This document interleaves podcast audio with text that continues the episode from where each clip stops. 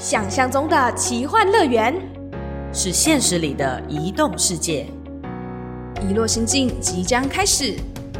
Welcome to our Wonderland。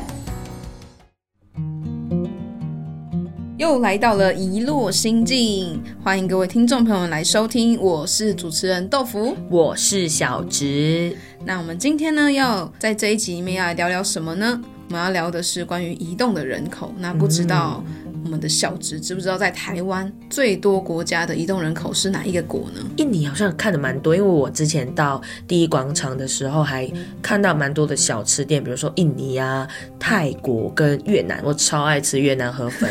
真的是受不了。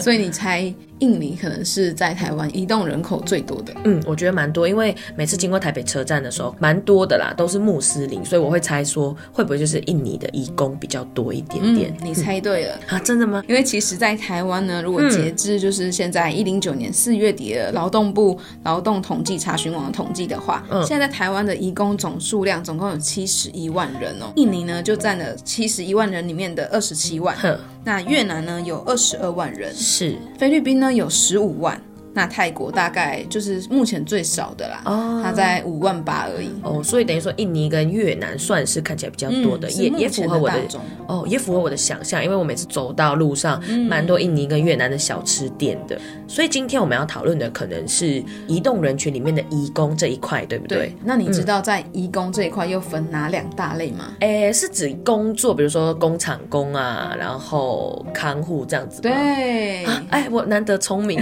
是这样子分，可是应该会有个专业名词吧？如果刚刚豆腐这样问我的话，如果是工厂，就是主要是在可能劳动力的部分的话，它会叫做产业移工。是那如果它是像你刚才提到的看护的话，它就是所谓的社服性移工。但是今天我们要聊的应该是哪一个方面的主题呢？我们今天要聊的呢，是主要 focus 在产业移工的部分。哦那在产业移工里面面，最大宗的人口就是越南。哦，所以应该大家听到这边就会知道，说我们真的去找到了一个实际的越南移工。那我们是不是要先把他 Q 出来？不然他可想能要说等很久，你知道吗？听我们主持人聊那么久，是时候欢迎我们的阿静 Hello，大家好，我是阿庆，来自越南的。 哦，欢迎你！突然间，你知道，因为我们跟阿静很熟了，所以就是突然间要录节目，他说啊，阿静你来吧，这样，然后就说忘记阿静原来已经来台湾很久很了。 久了可以对跟我对们分享说你来台湾多久了吗？我到现在是算起来差不多快十年了。哇，等于说你最常跟我们分享的一句话，说你把最好的青春年华都献给台都湾。都贡献给台湾了。你是几岁来的？哦对啊， 高中毕业之后嘿就马上来台 湾了。哦，那到现在，嗯，方便透露一下，呃，十几年这样推算下来，也差不多三十岁有多了。哎哎哎，年聊纪到虽然年是纪女生的秘密，对对对但我们也是啊，其实我们越南的习 惯嗯问年龄也是很很常遇到的，不会有什么是不好意思，所以现在也是三十岁了。我所们以的哥哥二哥十哥 啦，呃，阿静哥好这样子。那你来到这里以后，现在还在工厂工作吗？我现在没有了，现在我是读书的。哇，有很多问题想要有问。过程哦。不过，不过我本人最好奇的第一点是，我想说，当初你是为什么想要十八岁高中毕业以后就想要来台湾呢？我哦那时候是因为家庭的经济吧，就想要来台湾当义工赚钱。透过中介公司啊，他们会介绍某一家工厂的，他们会帮我们办手续，然后我们来台湾。哎、我一直有一个好奇的点，嗯，因为我们都知道在台湾有中介公司，嗯对，但是越南也相对也是有嘛。有有有越南也有，哦，所以你你们来到台湾是越南的中介公司，然后跟你们说，呃，台湾有哪一些工作很不错，对然后你对透过了越南中介公司，然后跟台湾的中介公司联系上，才没能有够就来。是。我们那时候就不知道台湾的中介是谁啊，哦我们只靠那个越南的中介，所以他们讲什么我们听什么这样子。是，对对对，那你是怎么找到当地的中介啊？在我住的那个地方也有人透过那个中介去过了，然后他们就介绍、介绍这样。那时候你对中介然后介绍的工作有想法吗？还是没有？就是跟着来就来其实了，跟着来了，没有什么想法，所以你也不知道那时候工厂是要做什么工作，对不对完？全不知道。哦你们是完全不知道就来了就， 一开始去那个找中介，然对后先合约之后就在那边呢开始学中文的时候，嗯就完全不知道我会做什么工作。然后到了他们帮我找到一个，嗯就是他们有找到公司了，就跟我说有这家公司需要人，假如他做钢铁啊还是什么的，嗯就是要不要去就所以签你约。你那时候应该是知道说，来到台湾工作，大部分应该是要做劳力有关的，对是你已经有劳力心理准备是劳了，力的，只是对不知道是做哪一个，所以你对就想说认命做。对可是你们还要签合约，是指我们会签合约，每一次签是，我那时候只有签两年而已，啊，慢慢才能一次签三年。我们那时候是签两年，然后做满两年呢，就老板再给我们多签一年，就变成嗯三年。哦，所以那时候中介会告诉你们说，哦，来台湾有多少钱，然后怎么样怎么样，会讲得很清楚吗？嗯还是说就直接送你们过来就？是随其便啊实的有了有有那个、嗯基本薪水是按照台湾的规定？规定。嗯，我我还记得我十年前来的 时候，哇，十年前有点年纪，黄金岁月，十年前来的时候，那时候台湾的基本薪水好像只有一七二八零。天哪，我那个时候你怎么在干嘛记得？那么清楚对啊？太印象深刻了，对不对对对对，那我可以问一个敏感一点的问题吗？就是你来到台湾之前，你刚才有提到，就是阿金有说是从嗯、呃透过了越南的中介介绍嘛？嗯，那你在找到越南中介之后，你们有需要准备什么样的资料吗？你刚才有提到会学中文嘛？那他们会做一些其他的，比如说在你工作前的教育训练吗？其实他们找的人工也要求不高嗯了，只是他们也不太需要有高中毕业呢。台湾的我不知道那时候怎么样，是去日本还是去韩国比较要求一嗯点，但是去台湾他们大部分不会要求呢。哦对，然后也不需要你有什么专长的，就是就嗯肯一般做的就好对了一般的普通劳工就可以了。是，那你们有没有在要来台湾之前，比如说你已经知道说你要在钢铁公司上对班，啊然后就先教你那些钢铁相关的，也没有有有一定有，哦一定有就是如果有在工厂已经有越南人在那边工作呢，他们会请那位待的几天，假如这个要怎么做怎么做，然后后来就变成自己做。在越南只是简单的学绘画的中文而已。不过我有个问题想要问啊，因为我个人比较浪漫一嗯点，我就想说，当时候你拿着你的行李箱一个人这样就过来了，那时候的心情还记得吗？这样回想当初，诶，其实我那时候我那时候很好奇，是赶快跑去国外赚钱了，没有想那么多，没有想那么多，我去那边会怎么样？可是那时候才高中哎、我没有办法想象我高中的时候要一个人搭飞机，然后出国，就真的是要去工作。真的第一次踏到台湾桃园机场的时候，那个感觉哇，哦知道吗？其实一开始到台湾的时候，我们每个人都会遇过一个觉得很可怕的事情，是他们会劝全部的那一班飞机，然后加几班飞机的外籍劳工，对，会住在同一个地方，像一个仓库一样的那种感觉，也没有床子，也没有什么，就随便在地板躺一躺，然后啊是到早上去看医生才能回工厂这样。然后那一天晚上，我们每一个越南的朋友都都说就是千零一夜啊，就是我我不知道怎么表达，但是那个是越南的口语，就有一千天，只有一天就是你被这样子。哦，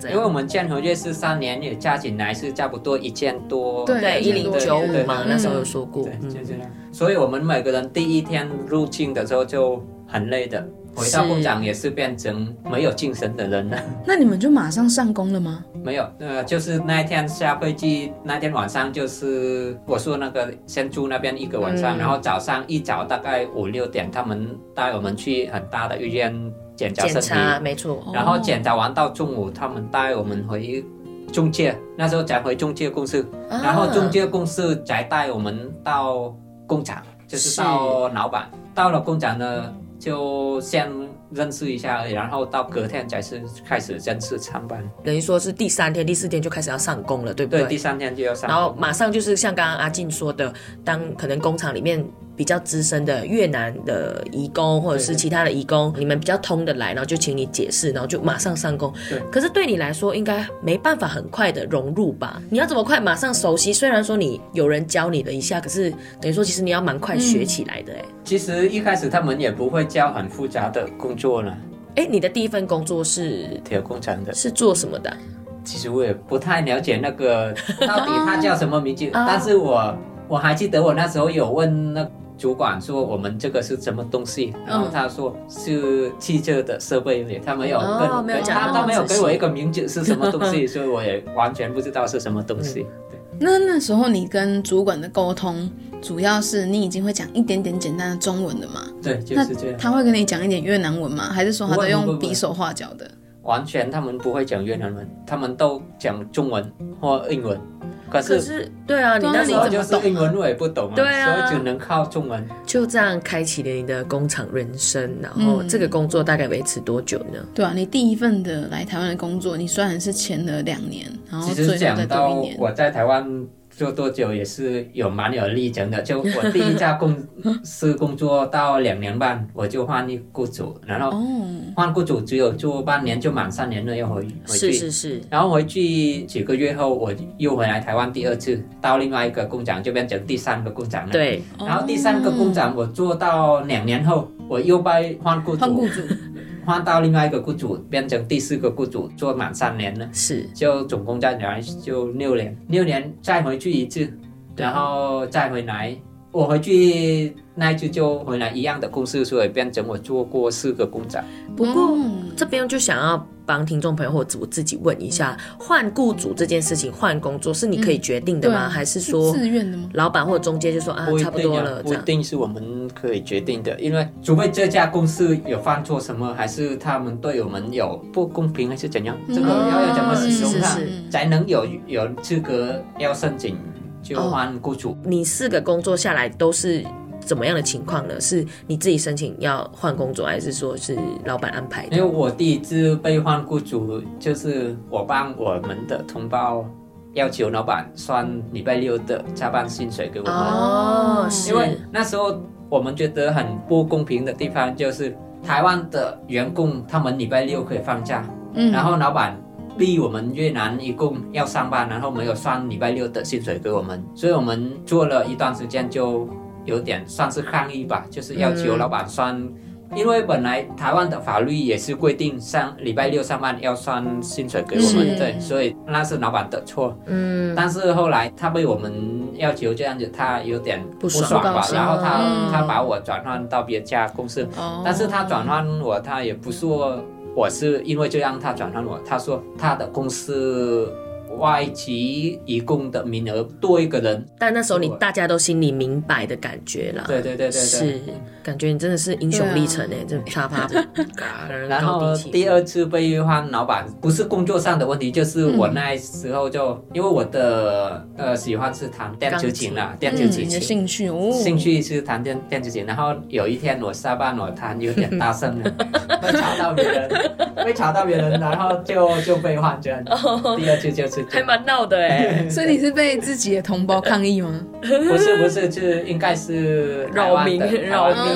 民对，嗯，有点好笑，就是但是嗯呀，就是中间夹杂着很多的对五味杂陈呢，是简单的转换就是这样。那是你每一次的转换，其实我会想问一下，可能中介是站在什么样子的立场或是角色去帮你们处理这些事情？哎，我不知道这样讲会不会害到中介。其实不是每一个中介都这么好帮忙我们安排，嗯，但是也也是也有有啦好的也有当好然啦好的要先说对也有好的啦，但是有的他很会听老板的话，就是老板说什么他就他就哦处理这样子对对对，哦，这个的确会有啦，在很多地方，对像我举例马来西亚的时候，也是会有这种状况，嗯难免啦。话题来到这边，我觉得我们要留一个悬念，就是卡在这对边，因为时间也差不多到了。我们就觉得每次跟阿静聊天，就是可以聊很多很多新东西，而且我超好奇，就是因为我自己本身是没有经历过这个，觉得我来的身份、虽然我也是移动的人，可是我比较像是留学生的身份。对第一次就是真的听到用义工的角度当初怎么来。